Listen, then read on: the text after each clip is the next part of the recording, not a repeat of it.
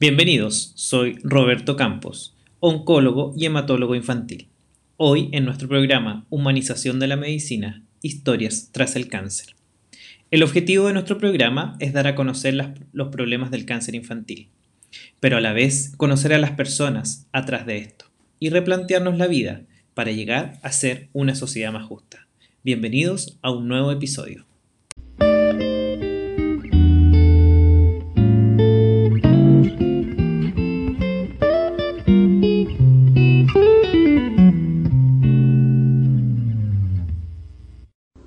Hola, ¿cómo están?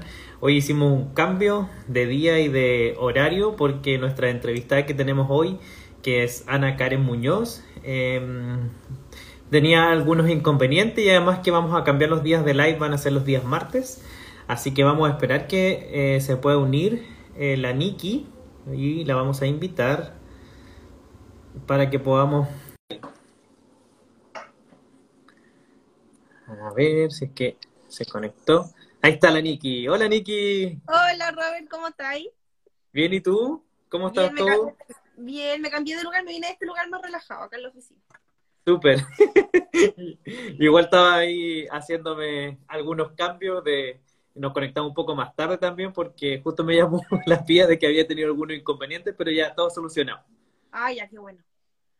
Así que bien, oye, te damos la bienvenida. Eh, vamos a saludar a, mucha gente que nos está, se está conectando. Está la Pau, está la Trini, está la Katy. Eh, y eh, presentarles a quién es, quién es la Nikki, o Ana Karen Muñoz, con cariño Nikki. ella es terapeuta de medicina integrativa, terapias naturales certificada, tiene un diplomado en herbolaria y aromaterapia científica y además es familia oncológica. ¿Es así o no? ¿Sí? ¿Me equivoqué en algo? No. No, todo ese más. Bien, la idea de estos lives siempre son dar a conocer las problemáticas del cáncer infantil y ver también a las personas que están detrás de esto y replantearnos un poco em, qué cosas podemos hacer para ayudar a contribuir un poquito más desde el punto de vista de oncología pediátrica. Nikki, eh, te dejo abierto para que te presente cuentes a la gente más o menos tu, trayectoria personal, pero también profesional y de cómo más o menos has llegado a todo lo que conocemos hoy en día. Ya, gracias, querido Tokis. Bueno, yo soy la Niki, eh, desde chica soy la Niki, así que cuando me dicen Ana Karen Muñoz a veces no contesto el tiro, me cuesta, como que, como que la pienso, así ah, soy yo. Pero formalmente soy Ana Karen Muñoz Cáceres, eh, tengo 30 años, soy casada y tengo dos polluelos, eh, Agustín de 8, el Maxi de 6, que fue un paciente oncológico, que ahora estamos en seguimiento, y em, gracias, entre comillas, a, la enfermedad del Maxi y a todo esto, este torbellino que vivimos como familia, em, estoy ahora haciendo lo que estoy haciendo. Eh, el tema Cuéntanos un poco, Ahí cuéntanos un poco más de la parte como profesional, Niki, a ver cómo, después vamos a hablar igual de la parte personal para que la gente conozca e, ese testimonio, pero ¿cómo llegaste a este camino de ser terapeuta integra, integrativa? Bueno, yo hace, cuando salí del colegio, em, hice un curso de la Cruz Roja de masaje, de ahí partió, así. Eras una vez una niña que salió del colegio y eh, en la universidad para tener créditos extra había un, un curso con la Cruz Roja de masaje. Ya. Y me gustaba, siempre me había gustado, porque me encanta que me hagan masaje, entonces fue como, ah, aprendamos a hacer como, veamos cómo se hace. Y mm, ahí me quedó agarrando el bichito. Y ahí dije, oh, esto me gustó. Así que partí haciendo cursos, después partí haciendo masaje, después hice como unas especializaciones en algunos tipos de masajes, como ya son los masajes más, el masaje terapéutico, los masajes de relajación. Em, luego, justo nacieron, después estuve el Agustín, entonces era cómo me especializo para poder hacer masajes chantal en niños y bebés, y me fui como por esa área. De a medida de que íbamos evolucionando como ser humano, pues después de ser una Nikki, solo me convertí en una mamá Nikki, en una mamá esponjosa. Entonces, a medida que uno tiene experiencias de vida y situaciones de vida, uno va evolucionando. Yo siempre digo que uno va evolucionando según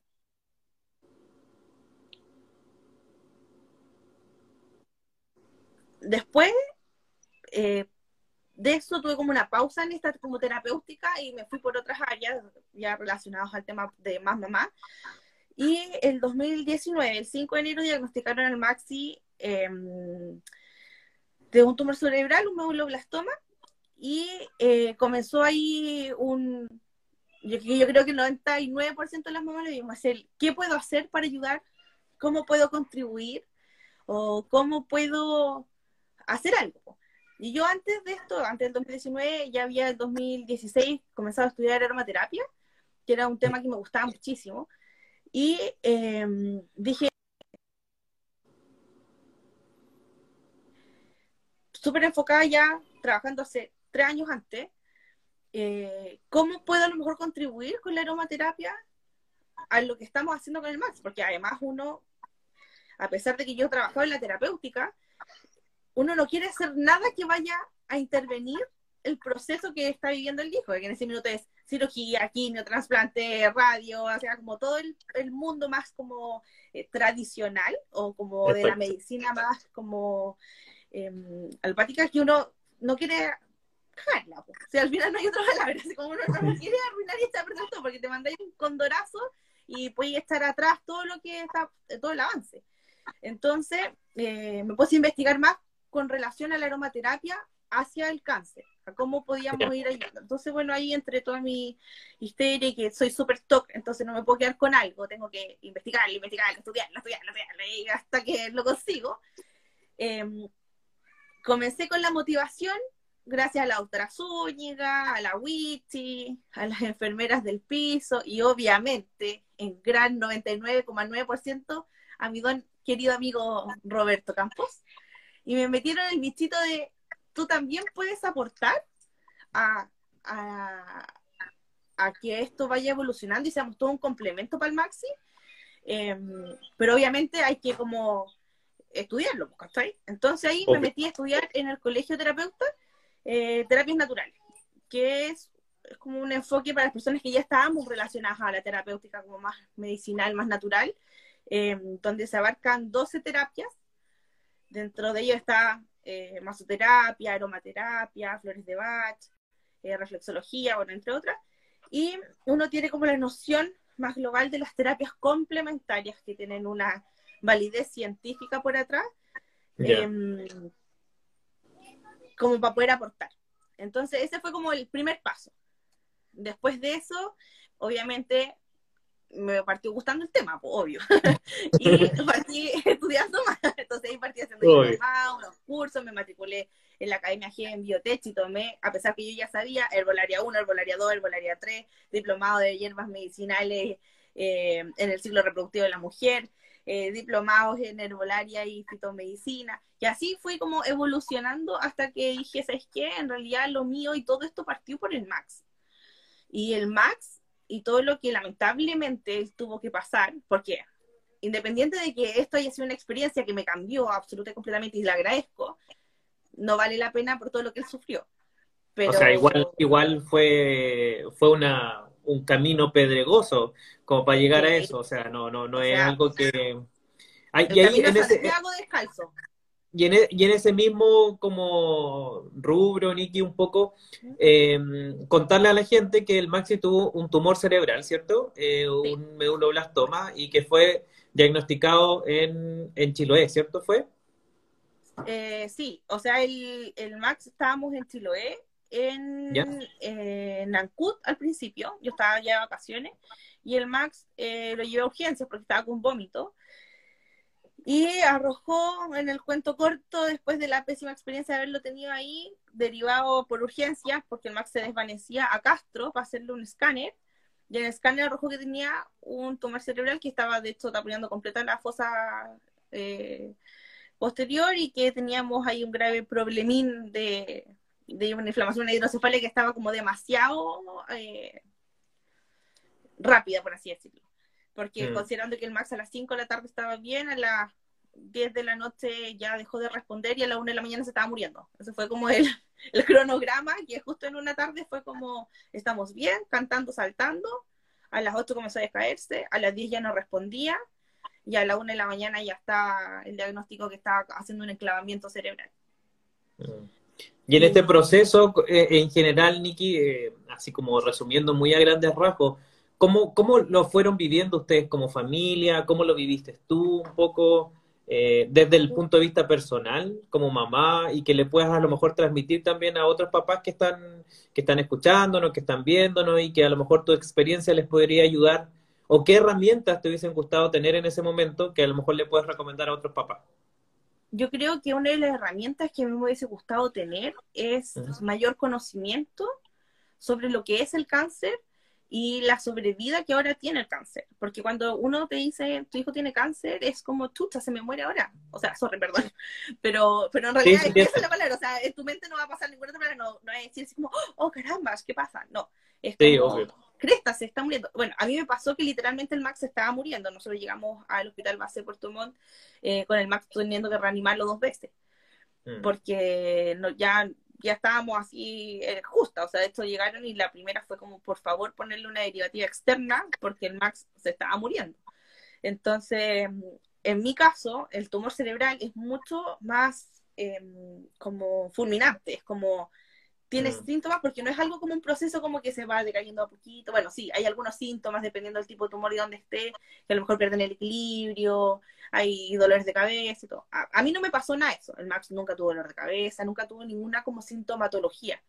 De hecho, un mes y medio antes de eso se había contagiado de un enterovirus y le habían hecho así mil exámenes de todo. Y no arrojaba nada, o sea, estaba súper sano. Pues. Mm. Y de hecho este enterovirus hizo una inflamación en las articulaciones, así que había estado como con pérdida de equilibrio y todo, pero porque tenía rodillas, o sea, tobillos, rodillas y cadera inflamada.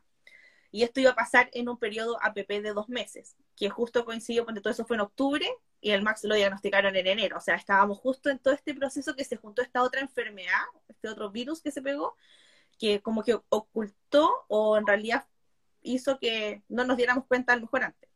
Mm. Y, de un día para otro el Max gatilló y comenzamos un calvario. En cambio, hay otros tipos de enfermedades que son, uno tiene más señales o que son mucho más paulatinas, se parten sintiendo mal, uno les va haciendo exámenes, sale mal los hemogramas. Esto fue agudo fulminante, como por así describirlo. en cinco horas el Max se me iba. Y yo creo que lo que necesitaba en ese momento era haber tenido, por ejemplo, más herramientas de conocimiento como lo que estás haciendo tú, de identificar el cáncer infantil y decir, ¿sabes qué? Existen estos tipos de cáncer. Los mm. tipos de cáncer son distintos. Eh, hay niños que los toleran distinto y que el tratamiento es distinto, que su enfermedad es distinta, aunque tengan el mismo, el mismo diagnóstico en la misma enfermedad. Eh, son, son pollitos individuales todo aquí manejando con la pía. Eh, ahí la pía, la, pía nos manda el SBS, como te dije, que, perdón, antes de conectarnos, que le comentaba a la Niki un poco, eh, que habíamos tenido un pequeño problema con la pía de, así que parece que ahora ya solucionó todo y me manda el mensaje. Así que, oye, oye, Nikki, mira, yo en general como nos, conocemos y, somos de los que hemos eh, vivido los procesos, o sea, hemos reído y también vivimos procesos bien difíciles en que lloramos y nos abrazamos antes de que, por ejemplo, el Maxi fuera como a un pabellón o a una cirugía, que fue una de las últimas, ¿te acuerdas? Que, fueron una de las más difíciles. ¿Tú crees que en algún momento llegaste como a un punto de quiebre y dijiste como ya aquí nomás y esto se acabó? Eh, o sea, yo viví esa, esa experiencia lamentable el primer día del diagnóstico cuando el Max lo operaron a las 7 de la mañana en Chile, o sea, estábamos en el hospital base Puerto Montt, em, yo pedí que un capellán de la Armada fuera a darle la unción de los enfermos. Porque me dijeron, o sea, lo más probable es que literalmente no pase las próximas 6 horas, o sea, ni siquiera como las 24 horas que te dan como de tiempo, aquí eran las próximas 6 horas no pasa. Entonces yo pedí que fuera un capellán y en ese momento yo vivía un duelo. Bueno, el Juaco estaba en Canadá, así que literalmente yo estaba sola. Y, mm, y fue ese, ese momento en que dije, ¿sabes qué? Si esto no da para más, lo único que pido es que se vaya sin dolor. A mí lo único que me importaba es que él no sufriera en ese minuto, porque al final los que quedamos acá siempre vamos a sufrir. Nadie puede decirse que no, se murió y no pasó nada, ¿cachai? No, vamos a quedar sufriendo quizás cuánto tiempo. Pero a mí lo que me importaba es que no sufriera él. O sea, como que si se va, que se vaya dormido porque estaba en coma inducido y que se vaya ahora nomás. Mm. Y después con cada una de estas experiencias terribles que le pasaba al Max, era como, claro, dolor de guata que se te aprieta todo, pero yo creo que a, mí, en comparación al Juaco, a mí me sirvió haberme despedido en esas primeras seis horas post cirugía. Porque en ese periodo yo pude mm, como, como quedar tranquila, como si esto va a pasar, lo único que quiero es que no sufra. Si eso era mi, yo lo único que sabía es que no quería que sufriera. Mm. Sí, tuve miedo mil veces. Bueno, tú me viste llorando ahí desconsolada. Yo me encerraba en el baño a llorar, especialmente cuando el Max le dio la aspergillus, em, que era como, vamos a tener que llevarlo a pabellón porque puede perder el ojo. Y era como, ¿por qué? O sea, estaba bien ayer. Y de repente así un ojo morado, así como si les sacado la muere. Y después era como, ya, estamos bien, sacamos un poco membrana, no sé qué. Y después, mm. al día siguiente, pabellón de nuevo. O sea, de hecho, tuvimos siete pabellones exploratorios y de, y de sacar eh, pedacitos de membrana y todo en seis días. Porque un día tuve que ir dos veces a pabellón. Entonces, al final es como, son muchas emociones en un corto tiempo que uno dice, Cresta, ¿cómo me la puedo o no me la puedo? Ya, tiro la toalla. Es como, si es que a esta altura es como que sea lo que Dios quiera. Pero... ¿Y cómo lo viviste eso en la interna? un poco la interna, así como lo viviste, así como ahí así como en lo personal, y así como ya hablando muy, muy en confianza, y gracias también por compartir tu testimonio, pero yo creo que esto igual le ayuda a varios papás de que, que a lo mejor están pasando por lo mismo y que tienen alguna de esas cosas. A mí me sirvió mucho hablar, por ejemplo. Para mí un apoyo súper importante es el equipo humano que teníamos atrás.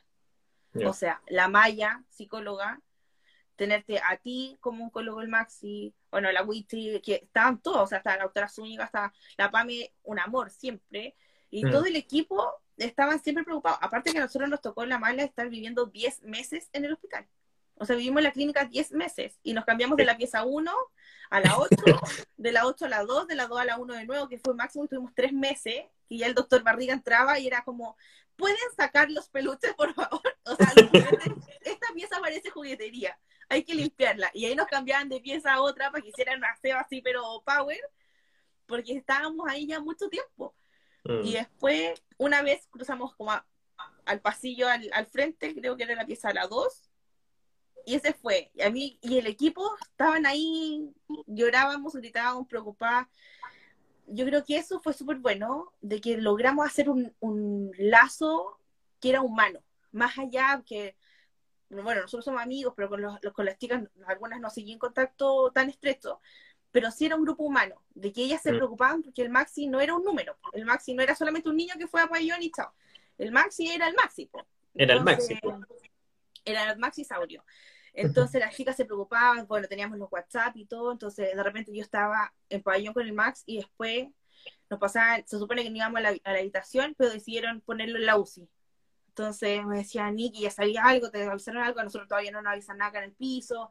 Entonces al final era como una preocupación constante de todo el equipo que hizo que todo fuera tan humano que yo creo que nos sentimos acogidos.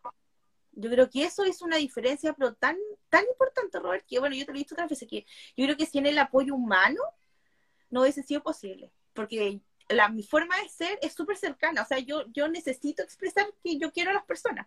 Entonces, mm. por ejemplo, si yo hubiese tenido una recepción como súper parca, como ya firma aquí la cuestión no sé qué, no sé, yo me hubiese tirado por la ventana del octavo piso. Porque de verdad me hubiese sentido súper pez fuera del agua, ¿cachai? Sí porque necesito esto de compartir, de, contar la experiencia o tratar de ayudar. A mí siempre me ha gustado ayudar, entonces el ver cómo a lo mejor otro papá está sufriendo y a lo mejor estoy de mejor ánimo y tal, le presto el hombro y llora nomás que acá estoy. Mm. Pero yo creo que lo más importante era ser humano. Mm. que es súper power lo que tú mencionas, o sea, de hecho ahora que tú lo contáis, me, acuerdo un poco, me hace como cuando uno, un poquito de escalofrío cuando uno le corre esa agüita por la espalda, eh, porque es super power, o sea, igual eh, eh, es algo también también súper íntimo que tú lo que tú estás compartiendo y que probablemente también le va a ayudar a muchos papás que no están escuchando, que lo van a ver después el video, porque mm, te veis como que estáis como en un abismo, así como en un tsunami, y que no podéis salir un poco a tomar el, la bocanada de aire cuando la necesitáis. ¿Sí? Y de pronto cuando te estáis dando vueltas en la ola, y estáis ahí como, oh, voy a salir ahora y pum, viene un güiro, te agarra las patas y te Es verdad. Porque, ah, bueno, a nosotros nos pasó que, por ejemplo, teníamos, tuvimos un alta de dos semanas, que se supone que íbamos a estar en la casa un mes, pero en estas dos semanas fuimos al control porque el Maxi había estado como súper decaído. Y te acuerdas que yo te mandé un WhatsApp y te dije, Roberto, ¿sabes que El Maxi está como la panza como hinchado. Yo veo con la guata como niñito de África, te puse. Y tú me dijiste, ya, llévalo, porque está el doctor Barriga en el SECA para que lo revise. Y llego allá y Barriga lo mira y dice, mmm, sí, está un poco extendida, no sé qué, ¿verdad? Después me dice, ¿qué crees que tenemos que hacer? Así como, hoy te dije hospitalizar en tres semanas, y, ¿pero qué hacemos? Y le dije, no, no sé, pucha, un, examen de sangre, algo, porque está como, eh, estaba, pero ya, pues, ya, ya, vamos a hacer un examen. Bueno, terminamos hospitalizados cinco meses. Sí. Era una citis que nadie sabía por qué tenía esa citis y no teníamos, o sea, causa. sí, no teníamos ninguna causa y verdad es que era como una pelea entre los cirujanos decían algo, neuro, neuro decía otra cosa, oncología decía otra cosa, entonces neuro decía, no, que a lo mejor tiene que ser de nuevo que hay células cancerígenas en el peritoneo y hay que hacer raspado y de nuevo muestra el líquido, ya, o sea, no, no hay nada. No, es que entonces acá de cirugía infantil decían otra cuestión. O oh, después se infectaron los puntos. Y al final fue como todo un tema que yo creo que ese mes, porque fue, fue un mes que estuvimos, la estaba viendo el, el Excel que yo tenía, fueron 28 días que no tuvimos una respuesta. De incertidumbre. 28 días de incertidumbre de no saber qué cresta estaba pasando. Mm. Y ahí yo creo que eso fue uno de los momentos como más como más fuertes, porque estuvimos de estos 10 días en la UCI porque el Max drenaba y drenaba y era una cantidad de líquido que era terrible, o sea, salía a presión la cuestión. Entonces, ahí yo creo que ese fue un minuto donde fue crudo, porque además el Max estaba con una anorexia, en ese minuto ya estábamos con esta anorexia eh, muscular y todo, que solamente se alimentaba por parenteral ya hace siete meses, y mm, era fierritos, así eran dos hilitos de piernas, dos hilitos de pan, y así una panza. Literalmente era como un niñito así muriendo hambre, lleno de parásitos. Y yo creo que en ese minuto sí fue más duro que el resto de los procesos. Mm. El tener esa incertidumbre de que no sabemos qué pasa, pero aún así, que, clínicamente era como un proceso como más, más complicado, fue mucho más llevadero por el equipo humano que estuvo atrás. Mm. Sí, pues ahí viene después la otra parte, la rehabilitación, la alimentación, la importancia del equipo multidisciplinario. Así que... O sea, sin equipo multidisciplinario es como no tener avance. O sea, para mí un equipo multidisciplinario es igual a avance. Te quedáis sin hacer las cosas, sin tener un buen equipo de respaldo que te ayude una vez que tu hijo necesita una rehabilitación o, necesita salir de la clínica o ya te en el alta. Y si tú no tenías un buen equipo de rehabilitación, quedaste en cero. Mm. O sea, no es nada ganancia. Y lo más seguro es que te ir un retroceso porque vaya a tener problemas musculares, gástricos, eh, alteración del sistema nervioso, entonces desregularizaciones porque no hay una buena nutrición, porque no hay un buen control ni manejo de sus actividades, o sea, hay un montón de cosas que, que se ven afectadas y si no hay un equipo multidisciplinario detrás y un grupo humano que te diga, ¿sabes qué? Este es el paso 1, el paso 2, el paso 3, el paso 4, mm. te jodió. Y yo creo que eso es súper importante, como papá poder armarse como en etapas, como decir, ok, mi objetivo cercano es, ¿cachai? Mi etapa 1 es esto, pasar, y mi etapa 2 y mi etapa 3, porque tú estar en etapa 3. Y ya, pasé el etapa 1, ya bacán, me voy a la etapa 2, por todo. Y después ya me voy a la etapa 3. Porque a veces, como papá, tenemos tanta incertidumbre, tanto miedo, tanto caos, ¿cachai? En la cabeza, en la cabeza, que de partida se te va la mitad la información. sí, pues, obvio. Y, y lo otro es que uno se pone demasiado ansioso y parte olvidando de que hay un mundo afuera, además de lo que está viviendo tu hijo que en ese minuto está enfermo. Mm porque uno no se deja de lado, uno deja de ser, yo dejé de ser la Niki, yo era 100% mamá todo el rato, o sea, acuérdate que estuve un mes y medio que no me fui a la casa, porque el Max estaba mal y yo me quedaba de lunes a lunes porque el fin de semana no le quería hacer el cambio de juego. Sí, claro. Durmiendo en un sillón que, para ser sincero, son más incómodos que la cresta. Entonces yo dormía con un fierro atravesado aquí en la costilla y era como, y dormía, ¿cachai? Porque encima estaba estudiando, entonces me quedaba hasta el turno de las dos y media, creo que pasaban a dar el último medicamento que tocaba al Maxi, hasta ahí me quedaba full estudiando siempre, si una vez de más, y si me dormía después de ese turno, dormía entre esas dos y media y las seis, hasta la revisión seis. Entonces, si pensé, son cuatro horas de dormir, donde una, estoy durmiendo como el ajo, dos, estáis como como en alerta todo el rato, y en función de que si tu hijo hace, tú estás ahí, pum, ¿qué pasó? alerta. Está bien, el saturómetro, y aparte es como buscando como todas las cosas, y, y uno dice, chuta, ¿sabes qué? Se me olvida por segundos que yo tengo otro hijo, porque yo tenía a Agustín que tenía seis años, o sea, era un pollo súper chico, que además le tocó la mala suerte de que el Agustín estábamos de vacaciones en el sur y se tuvo que venir en avión solo, con seis años, con los tíos del Juaco, que lo fueron a buscar en el primer día. O sea, él no cachaba qué estaba pasando porque el Max se sintió mal, yo lo llevé a urgencia, él se quedó con mi papá en Chiloé, la mamá no llegó a dormir, el hermano no llegó, la mamá está en Puerto Montt, él está en Chiloé, van a llegar a buscarlo y sería, o sea, mi único rato que yo lo vi y yo destrozaba porque había tenido recién el, diagnóstico del y el Max lo tuve que dejar solo, imagínate, más encima, solo en la UCI de Puerto Montt, ya que me habían dicho que se podía morir en las próximas seis horas, o sea, se podía literalmente haber muerto mientras yo no estaba, y yo no iba a estar ahí, pero tenía que ir a dejar a mi otro hijo en el aeropuerto porque se iba ese día en la noche. Y tenía que darle un abrazo porque no sabía cuándo lo iba a ver más. Y de hecho no lo vi en un mes y medio. Entonces, en ese minuto tú decís, chuta, soy solo una mamá y tengo dos pollos y uno, claramente uno me está necesitando más ahora, pero a lo mejor el otro también te está necesitando de alguna forma. Y bueno, a mí me pasó que el, encima del Agustín eh, tiene Asperger. Entonces, emocionalmente, no podía cometer errores o decir palabras que fueran afectadas. Desafortunadas. Claro. Entonces tenía que ser como muy bien pensado, a pesar de que yo lo único que quería era gritar y llorar, tirarme al suelo y hacerme nada. Tenía que estar súper firme y decirle, uy, te vas de vacaciones con los tíos, y sonreír y hacerle un speech como, está todo bien, va a estar todo bien, el hermano está enfermo, pero lo estamos cuidando, él va a estar bien, y te vamos a llamar y vamos a hablar por, por FaceTime y vamos a estar conectados todo el rato. Y el papá te va a ir a ver, y así como todo este, este cuento, y vas a quedarte con la cota y van a poder comer cosas y te vas a poder acostar un poquito más tarde. Entonces, todo eso era como bacán. Entonces, ya no voy a estar tan triste, porque, por ejemplo, yo a Agustín no lo dejo tomar bebida. Y en el avión todavía se acuerda que en el avión ya yo con la Chechi le compraron una lata de Coca-Cola. O sea, y es, pero, o sea, a todo el mundo le cuenta que él en el avión tomó Coca-Cola. O sea, no, no tuvo nada de lo traumante, ¿cachai? Que yo pensé que seguir llorando todo el vuelo y la cuestión. No, o sea, Puerto Montt acá fue bacán porque se tomó una lata de Coca-Cola. Y después lo llevan a la piscina, hacen un montón de cosas. Entonces, él pudo estar bien. Pudimos protegerlo de esta, como, de este cuento eh, por un tiempo hasta tener como una respuesta clara, porque en ese minuto tampoco sabíamos si el Max iba a pasar estas 24 horas que mínimo las, esas seis horas que eran las peores. Y después ya contarle a él con calma decir, ¿sabes qué? El hermano tiene una pelotita en la cabeza que se llama tumor cerebral, hay que sacarlo y explicarle todo. O sea, yo siempre he sido súper partidaria de que las cosas como son. Se cuentan las cosas y todo.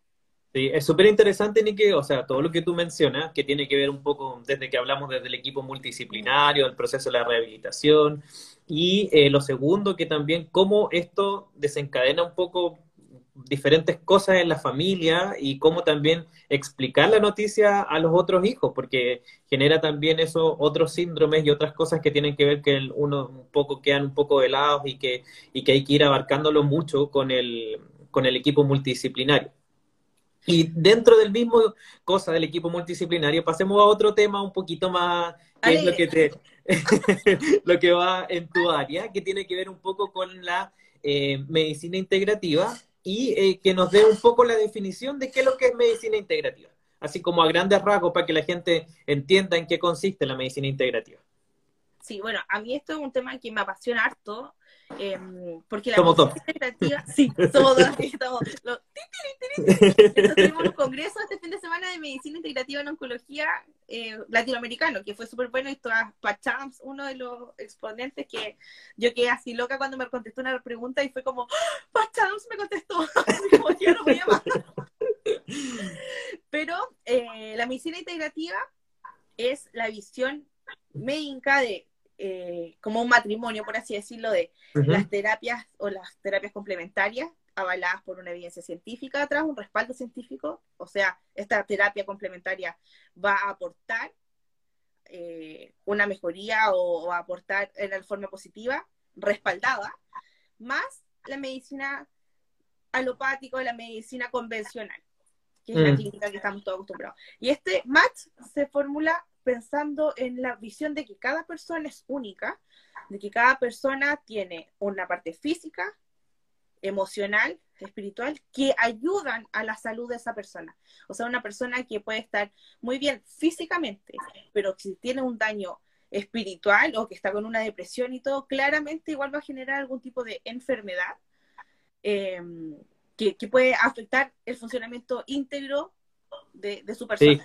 Mira, hay, una cosa súper interesante que estuve leyendo el otro día, Niki, que habla, que es este concepto que sacaron un poco los brasileños de la oncología mm. pediátrica integrativa y que tiene que ver eh, esto que tiene evidencia científica y que va de la mano del tratamiento convencional, pero que va bajo la como la tutela o la autorización del equipo oncológico. Eh, como que agregan eso dentro del proceso, además de definición de medicina integrativa, recordar que las medicinas eh, integrativas o complementarias no son para curar el cáncer, sino que para disminuir los síntomas eh, que pasan asociados a la quimioterapia o a la radioterapia. Ese es como el fin para disminuir un poco la polifarmacia también de lo, de lo que se utiliza habitualmente. Sí, Mira, es un complemento que nunca hay que olvidar que no son inocuos, es un complemento al tratamiento que nosotros estamos realizando. Esto no sustituye una quimioterapia, una radioterapia, ni nada, a pesar de que sí hay evidencia de algunos componentes que pueden aportar en la, una apoptosis, por ejemplo, que muchas personas lo van a leer por, por ahí y van a decir, oh, esto es contra el cáncer porque mata las células cancerígenas. No, eso no es así. Lo que hacen algunos algunos componentes que ya sean naturales o fitofármacos que generan una apoptosis em, celular son un complemento, o sea, es como un aporte, pero eso no es lo importante. Uno no deja la quimio ni nada, uno lo que hace es, por ejemplo, en la radioterapia, usar aceites esenciales puros que son radioprotectores de esa zona que se va a irradiar, elementos que nos ayudan a controlar las náuseas, Em, elementos que nos ayudan a nivelar nuestro sistema nervioso central, que nos ayudan para poder tener un mejor dormir, un mejor descanso. O sea, pensemos que los niños tienen a veces despertares 40 veces en la noche.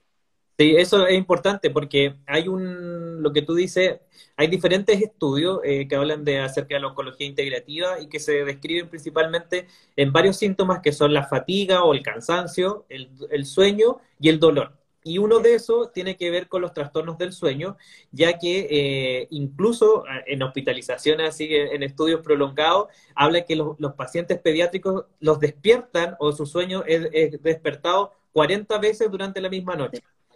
Y en ese mismo como ritmo, ¿o qué, qué, crees tú que nos puede ofrecer desde el punto de vista de masajes y desde el punto de vista también de eh, aromaterapia? O que nos explique igual también eh, una de las dos ramas y después nos explique centrado solamente en la parte del sueño. Sí, mira, yo creo que algo súper importante que, eh, porque ahora hay mucha información en redes sociales, hay mucha información en Google, que por ejemplo uno pone eh, cómo mejorar el sueño en paciente oncológico y te aparece masaje, te aparece sonido, eh, ruido blanco, aceites esenciales, hierbas medicinales, así como todo un montón de montón, pero millón de cosas. Yo creo que lo más importante siempre va a ser responsable con nuestro hijo, pensando que somos los papás los que estamos ahí como tutores, em, o con el niño, para poder ser responsable con el niño, tenemos que ver cuáles son las terapias que están avaladas. Dentro de estas terapias, que son como 12 las que están como ya con mayor peso científico, tenemos el masaje terapéutico oncológico, tenemos la aromaterapia, digitopuntura, acupuntura. Eso es como lo más central. Dejando de lado la herbolaria, principalmente las hierbas medicinales, que van variando mucho de país a país. Sí hay algunas hierbas eh, que tienen alguna evidencia, pero eso se deja ya como aparte, esos son casos súper específicos, principalmente tratados para pacientes con paliativos, ya en, en otras zonas. Eh, cuando hablamos de la aromaterapia, nosotros tenemos que pensar que la aromaterapia no solamente es el rico olor que tenemos cuando ponemos en un difusor o cuando llegamos a una oficina compramos una latita. La aromaterapia funciona eh, a base de aceites esenciales, los cuales en la actualidad, por los avances que han tenido, se obtiene el quimiotipo, o sea, el tipo de la molécula que nos eh, sirve exactamente para lo que necesitamos. Porque, por ejemplo, eh, tenemos distintos tipos de menta, entonces nosotros tendremos que identificar qué tipo de menta es, qué familia es, cuál es el quimiotipo para saber cuál es lo que nosotros vamos a necesitar y eh, cómo lo podemos obtener y para qué.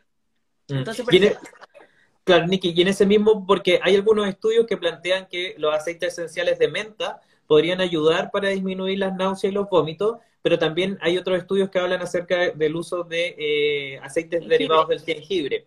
Entonces, no sé cómo, desde tu experiencia y, de, lo, de lo que tú sabes técnicamente en tu, en tu estudio, nos puedas contar un poco de eso como, y cómo también se tiene que hacer como de manera responsable, porque no es llegar y comprar un aceite y usarlo, sino que cómo se hace de manera responsable eh, desde ese punto de vista. Mira, lo más importante siempre es identificar cuál es el tipo de cáncer que nosotros tenemos. Porque, por ejemplo, hay algunas concentraciones de menta, especialmente la menta piperita, en tumores cerebrales por el exceso de mentol.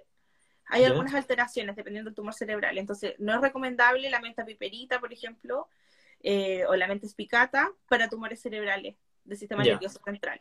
Entonces, eso es súper importante también identificar cuál es el tipo de cáncer que nosotros tenemos.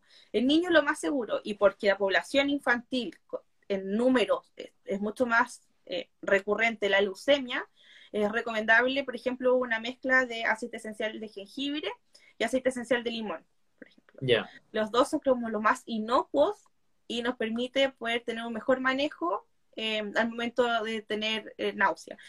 Mira, yo acá tengo, por ejemplo, este es un aceite esencial que yo trabajo, que es un jengibre bio, que es de la marca yeah. que es súper bueno porque son, además de ser biológicos, son quimiotipados y están certificados, que eso es súper importante. Cuando nosotros vamos a consumir o a comprar, por ejemplo, un aceite esencial, tiene que ser de una industria, principalmente que vamos a trabajar, si vamos a trabajar con nuestros niños, eh, tiene que ser de una industria que sea certificada, que esté avalada, que nos eh, podamos estar 100% seguros que el contenido es 100% lo que dice, que no contiene trazas de agua, que no son hidrolatos, sino que es aceite esencial pues están los aceites esenciales, los olatos, los hidrolatos y un montón de, de productos, pero em, dentro de las, de las recomendaciones siempre que sea un aceite esencial de calidad, que ojalá sea biológico, que sea quimiotipado y que sea de alguna empresa que tenga algún respaldo científico. Mm, y, te, te, voy a agregar a eso, Niki, que tiene que ser, em, para que también sea de manera responsable, es un tratamiento individualizado que está basado en la dosis de, que, del peso del paciente. No es como llegar a ir a la farmacia y comprar algo que esté eh, hecho o prehecho, sino que tiene que ir previa a una evaluación y que se tiene que dar la dosis exacta para que no tampoco tenga interacción con la quimioterapia por ningún motivo y previa aprobación también del equipo oncológico. Sí, eso es súper importante porque además de que nosotros podamos adquirir un buen producto, eh, lo ideal es que siempre sea elaborado por un terapeuta. Nosotros eh, por lo general cuando hacemos un tratamiento lo abordamos por el tiempo de que se lleva el tratamiento, por el peso del niño, el tipo de, cáncer que tiene, la edad. Hay niños que tienen 8 años pero pesan 25 kilos y niños que tienen 8 años y pesan 35 kilos. Son 10 kilos de diferencia en la misma edad.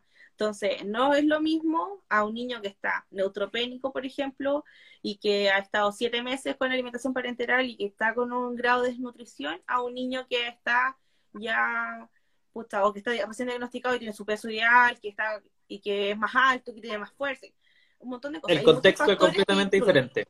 Exacto, siempre todo tiene que ser 100% personalizado y tiene que ser siempre elaborado por un especialista, porque la forma en que nosotros hacemos las sinergias, que es la mezcla de los aceites esenciales, cuando los vamos a aplicar, por ejemplo, de forma tópica, tiene que ser en un lugar que sea estéril, que los frascos estén esterilizados, que sea todo en la mejor forma, de la mejor higiene posible, porque cualquier componente externo, por ejemplo, no sé, con pelo o agua o que yo, no sé, mal, yo por lo menos esterilizo todos los frascos, pero hay personas a lo mejor que no lo esterilizan. Entonces ese frasco puede estar contaminado, qué sé yo, si cuando estaba guardado en una bodega pasó un bicho, un animal, qué sé yo. Entonces eso también es súper importante, que siempre se mantienen las mm, condiciones de higiene tiene que ser 100% personalizado y tiene que ser la dosificación o la sinergia que se hace para lo que se necesita y para lo que se requiere. Porque, por ejemplo, para una radioterapia no podemos agregar antes de la radioterapia aceites, óleos, o sea, ningún componente lipídico, no pues, se pueden agregar cremas, no se pueden agregar aceite, nada. Entonces, cuando nosotros agregamos, por ejemplo, un aceite esencial puro para proteger la zona de la radiación, yo, por ejemplo, aseguro que sea 100% puro lo que estamos utilizando, porque la persona que mezcla, por ejemplo, con otro aceite para hacerlo rendir o para, mm, o simplemente porque no sabe, podemos provocar un daño irreparable a ese paciente o ese niño por no hacer las cosas bien. Entonces eso es mm. súper importante, que uno tiene que saber hacerlo y tratar de hacerlo mejor para ese niño. Así que también mucho cuidado que a veces tienen ofertas, que yo he visto harto, en redes sociales, dicen aceite esencial y ya, cinco botellitas de aceite esencial por 10 lucas, por ejemplo, y contiene aceite esencial de rosa, aceite esencial de lavanda, manzanilla, eh, melisa, que el otro día estoy viendo, melisa y naranja, por ejemplo solamente dos, para que se hagan una idea, dos ml de un aceite esencial de rosa sale entre 23 y 43 mil pesos, dependiendo de la marca y dónde se compre. Entonces es imposible que el de Melissa también, o sea, pueden encontrar aceite esencial de Melissa los 10 ml por 80 mil pesos. Entonces, mm. si, te, si tienes cinco botellitas de 15 ml cada una con aceites esenciales que, que son en sí por sí solo son súper caros y los cinco te cuestan 10 mil pesos, claramente o son esencias eh, sintéticas o tiene nada, o son partes de hidrolato, o son, o sea, en realidad puede ser cualquier cosa. Sí, hoy, Nikki, eh, eh, para la gente que nos está viendo, la que nos va a ver después, igual hay un buzón de preguntas abajo por si alguien quiere preguntarle algo a la Nikki con respecto a la medicina integrativa o la aromaterapia o los masajes, lo, lo puedes dejar ahí. Y contarle cómo te pueden contactar? ¿Cómo haces tu, cómo, cómo es el proceso de la evaluación? ¿Cómo se hace este tratamiento individualizado? Más o menos así como resumido. Ah, bueno, a mí por lo general me pueden ubicar a mi WhatsApp, que lo tengo súper abierto, lo pueden encontrar en mi... Sí, es como que yo recibo solicitudes de quien me necesite, aquí estoy.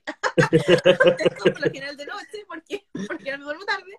Entonces, eh, me pueden ubicar en más 569 713, ¿dónde escribiéndolo, por favor, que ya me queda lejos. Más 569-713-72336. Más 569. Más 569. 713. 713. 723. 723. 36. 36. Sí. O en mi Instagram, que lo etiquetó Roberto, que es terapeuta-en Munoz, me mandan un mensajito y ahí yo feliz les contesto.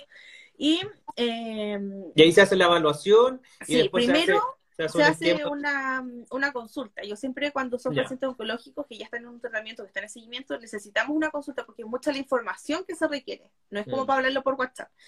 Y después de esa, de esa consulta, donde se hacen preguntas que son súper específicas, se, se evalúa bien el caso, vemos cuál es la etapa en la que está ese niño, si es que está recién diagnosticado, si está en tratamiento activo, si está en seguimiento, qué sé yo, o ya está de alta y a lo mejor quieren simplemente, no sé, ayudar porque quedó con, no sé, con alguna secuela dérmica, ponte tú o algo, también lo podemos ayudar.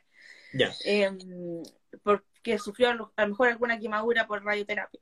Y, a pesar de que hayan pasado cinco años, también podemos ir, ir viendo... Por Se puede recuperando. Cicatrices, pues, tú podemos ir ayudando. Em, siempre es importante que se tenga esta consulta y después de esta consulta vamos viendo cómo es la forma de ayudar, porque a lo mejor yo no puedo hacer nada y te digo, ¿sabes qué? En realidad esto no necesita ninguna intervención y feliz, quédate feliz, es que compro una crema que esté bien hidratante y chao. O efectivamente, ¿sabes qué? Podemos ayudarlo de esta forma, esto es lo que podemos hacer, o en realidad yo los puedo guiar de la mejor forma posible. ¿no? Al final, esto siempre, la idea es poder aportar y poder ayudar y poder guiar y orientar. Porque mm. nosotros cuando somos papás con cáncer, o sea, de niños con cáncer, eh, es como, ¿sabes qué? Aunque yo no crea en esto, por favor, igual lo necesito porque, porque necesito que esto salga bien y que esto se solucione y que mi hijo esté bien. Entonces, muchas veces los papás con, de niños oncológicos pediátricos caemos en estafas, en, en comprar productos que no necesitamos, que eso también es súper importante, o a veces compramos cosas que no necesitamos y dejamos de comprar porque nos gastamos ese presupuesto en cosas que sí deberíamos haber comprado. Y eso es súper importante. O sea, yo he estado, o sea, yo todavía estoy pagando cuentas del Maxi. Mm. Entonces, yo sé efectivamente cuánto cuesta en Luca un tratamiento oncológico. Y yo sé que la plata no está para botarla. Muchos vendimos casas, vendimos autos, hicimos cambios de todo, nos cambiamos de ciudad, que significa mucho gasto, y no es como para llegar y decir, ¿sabes qué? Voy a comprar esto, esto, esto, esto, porque a lo mejor solo necesitáis una cosa y tu hijo va a estar solo bien con una cosa o un producto que sea más versátil y que te pueda ayudar en distintos, que te pueda ayudar para las náuseas, que te pueda ayudar con tu sistema nervioso, porque por ejemplo la menta también es nivelador del sistema nervioso. Entonces, igual puedes utilizar la menta, por ejemplo, con una lavanda, o puedes utilizar la lavanda con una naranja dulce para dormir o una mandarina. Em, y para las náuseas, puedes utilizar, si no tienes jengibre, un poco más caro, a lo mejor el limón. Y ir probando. Entonces, a lo mejor hay formas de que tu hijo no necesita tanta cosa y no necesitas gastar tanto. Lo importante es poder tener una buena orientación. Yo creo que eso es súper importante. Súper. Oye, hay una pregunta, Nikki. Dice, ¿doctor Campos o Pía sin dietas? Ah, ah es para ti. Oh, no, es para ti. Yo creo que vas a elegir Pía sin dieta, eh, sin dudas. Eh... Depende. de luna a viernes. De luna a viernes me quedo con uno los fines de semana. O de día con uno y de noche con otro. Podemos hacer, hacer trueques. hacemos un, un truquín ahí. Sí, oye Niki, antes de ir terminando, porque ya vamos a llegar al final del, del live, te quiero preguntar una cosa que, que a mí me gusta que todos en realidad den su opinión personal y que crees tú que cuáles son nuestros desafíos sociales como oncología pediátrica y la labor en el país de cáncer infantil en general. Yo creo que una de las cosas que como sociedad y como sociedad médica se necesita es cambiar el paradigma es abrirse un poco más a la evidencia científica de lo que están haciendo los otros países. Por ejemplo, medicina integrativa en cáncer, Alemania, España, Estados Unidos, o sea, Australia, masaje oncológico en la base de Australia, Canadá. O sea, mm. estamos diciendo que son países gigantes, en, no solamente en su, estructura, sino que, sino que me refiero que son power en medicina. O sea, tienen los avances en medicina, son donde uno cuando es médico o estudia o terapeuta, donde uno quiere ir a estudiar esa especialización, son esos países. Exacto. Entonces, si esos países ya llevan 10 años trabajando con medicina integrativa, tienen buenos, eh, buenos resultados, han sido tanto, tan buenos los resultados que han armado sus propias unidades de medicina integrativa, mm. ¿por qué acá en Chile seguimos tratando a los terapeutas que estamos certificados y a los equipos eh, clínicos, médicos, como, tú, que quieren hacer una medicina integrativa, ¿por qué los siguen catalogando como chantas, por ejemplo? Porque sí, sí, hay muchos chantas que llegó y apareció y chao. Pero me refiero a los que queremos hacer las cosas bien, a los que estamos, a los que estudiamos constantemente, a los que estamos, ¿cómo, cómo es posible que todavía en el 2021 seamos un país que nos creemos súper, súper actualizados, civilizados, y todavía no podamos tener un buen abordaje de un complemento, por ejemplo, en el manejo del dolor de un niño, o mm. cómo poder ayudarlo a dormir mejor, cómo hacer un eh, preparados de formas naturales, eh, por ejemplo, para los golpes, cuando cada vez que lo pintan o que tienen que hacer cosas. ¿Por qué recomiendan árnica y no mejor algo que sea 100% con un oleato de árnica, por ejemplo? Que no contiene ningún elemento químico adicional. Extra, claro. Que es más natural y que podemos manejar mejor. ¿O por qué los papás les recomiendan, no sé, Melipaz, que además contiene otro excipiente, en vez de recomendarle una buena dosificación de unas hierbas medicinales o de algún aceite esencial que pueda ayudarlo a dormir mejor? O enseñarle técnicas de relajación, o enseñarles técnicas de masaje, de digitopuntura, de, eh, de, para que ellos mismos puedan hacer, meditación. Entonces, por ejemplo, a mí me sirvió mucho que mientras estaba estudiando, yo hacía meditación en la mañana. Tú me diste, yo hacía siempre meditación en la mañana cuando me despertaba de que con Maxi. Y, y, eso me ayudó mucho. O sea, yo necesitaba estar viendo acá para que funcionara esto y me oyera esto. Porque si no, podría haber estado haciendo un zombie andante nomás. Pero eso es súper importante. o sea, de hecho, el masaje terapéutico y el masaje terapéutico en niño es o sea, tiene comprobaciones al día de hoy tan importantes como cuando partió el masaje Chantala, más conocido, porque el Chantala tiene años, o sea, es años, claro. milenaria, milenaria, pero cuando estuvo todo full de moda desde el 80 en adelante. Y al principio era como, ¿para qué le hay a hacer masaje a los niños?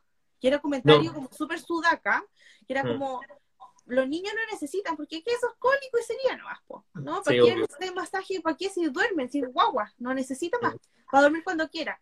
Y al final después se fueron dando cuenta de que en realidad es súper beneficioso. Tenemos estimulación del sistema nervioso, tenemos regularidad, o sea, tenemos mejora, saturación, ritmo cardíaco, em, eh, defensa, hay un montón, o sea, un sinfín un montón de beneficios, que podemos obtener em, siendo un poco más integrativos, utilizando la palabra, de estas terapias que tienen un respaldo y que nos pueden ayudar. Sí, obvio. Y aparte que, como tú dices, hay evidencia y hay unidades oncológicas e integrativas pediátricas que ya están por lo menos 20 años de existencia y algunas un poquito más nuevas que 3 a 5 años. Y estamos, hay harto paño que cortar todavía y harto que hablar, así que probablemente nos vamos a volver a encontrar en otro live eh, nosotros igual estamos trabajando en varias cosas ahí, tratando de, mejorar la salud integrativa de, los pacientes oncológicos pediátricos y de, una manera responsable y científica. Niki, un último mensaje, muchas gracias por habernos dado tu testimonio y un último mensaje que quieras darle a los papás que nos escuchan y que, que sea beneficioso para ellos. O sea, primero, Robert, agradecerte este espacio, porque de verdad, tú sabes que si yo puedo aportar y que a alguien a lo mejor le sirva mi experiencia de vida, yo feliz. Podría hablar horas y horas y horas porque, putz, que pasó agua por debajo de ese puente. Pero eh, eh, un consejo, no busquen cosas en Google, de verdad. Ese es como el primer consejo que se me viene a la cabeza. No busquen cosas en Google. Si quieren buscar algo que ustedes les dijeron, no sé, ¿sabes qué? Usa este producto, haz esto, esto. Primero, siempre consúltelo con el equipo oncológico. El equipo oncológico, el equipo de trabajo que está con su hijo, es lo mejor que le puede pasar a su hijo. Si a lo mejor ese equipo oncológico, usted no eh, está, no sé, usted está en la China o está en cualquier parte de Chile y siente que ese equipo no lo está tratando bien, no tiene una buena acogida, usted no confía en ese equipo, háblenlo, no simplemente se quede con esas cosas, diga, ¿sabes qué, doctor? Yo creo que usted no está haciendo lo posible, o usted está haciendo muchas cosas, o usted me está confundiendo, o tengo tantas dudas y no tengo respuesta, no sé. O simplemente, si es que tiene un buen equipo, diga gracias y busque otra respuesta. Hay muchos grupos de apoyo de papá, están las oncomamás, o sea, yo fui recibida con las oncomamás desde la semana que el Max tenía diagnóstico y fue un apoyo gigante, o sea, se la han jugado con la ley sana, hay un montón de cosas y hay un montón de, ahora en el día de hoy, hay un montón de grupos que te pueden orientar y te pueden guiar. Y otra cosa, nunca es tarde para pedir ayuda, ya sea para el equipo cuidador, ya sea ayuda psicológica, apoyo, eh, cariño, un abrazo, ya sea para el niño. La vergüenza en esto no existe. La preocupación de más, hasta cierta medida. Y, porque a veces uno se estresa demasiado y la respuesta estaba justo frente a nuestra narices. Em, el amor por nuestro hijo no se acaba nunca. Y uno siempre va a estar preocupado hasta que sean pailones grandes y nosotros estemos bajo tierra y ellos sigan todavía por acá, porque ya sea que hayamos tenido un hijo oncológico o un hijo sin ninguna enfermedad, el día de mañana cuando crezcan y se vayan de la casa o salgan a carretear y uno no va a dormir, uno siempre va a estar preocupado y el amor siempre está.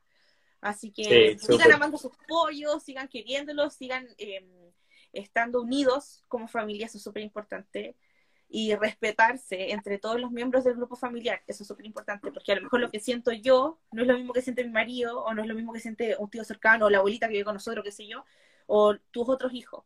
Y siempre mm. la verdad adelante, siempre hablarlo claro, especialmente cuando uno tiene otros hijos, y el respeto, porque el respeto por mis emociones es tan válido como el respeto por las emociones del que está al lado.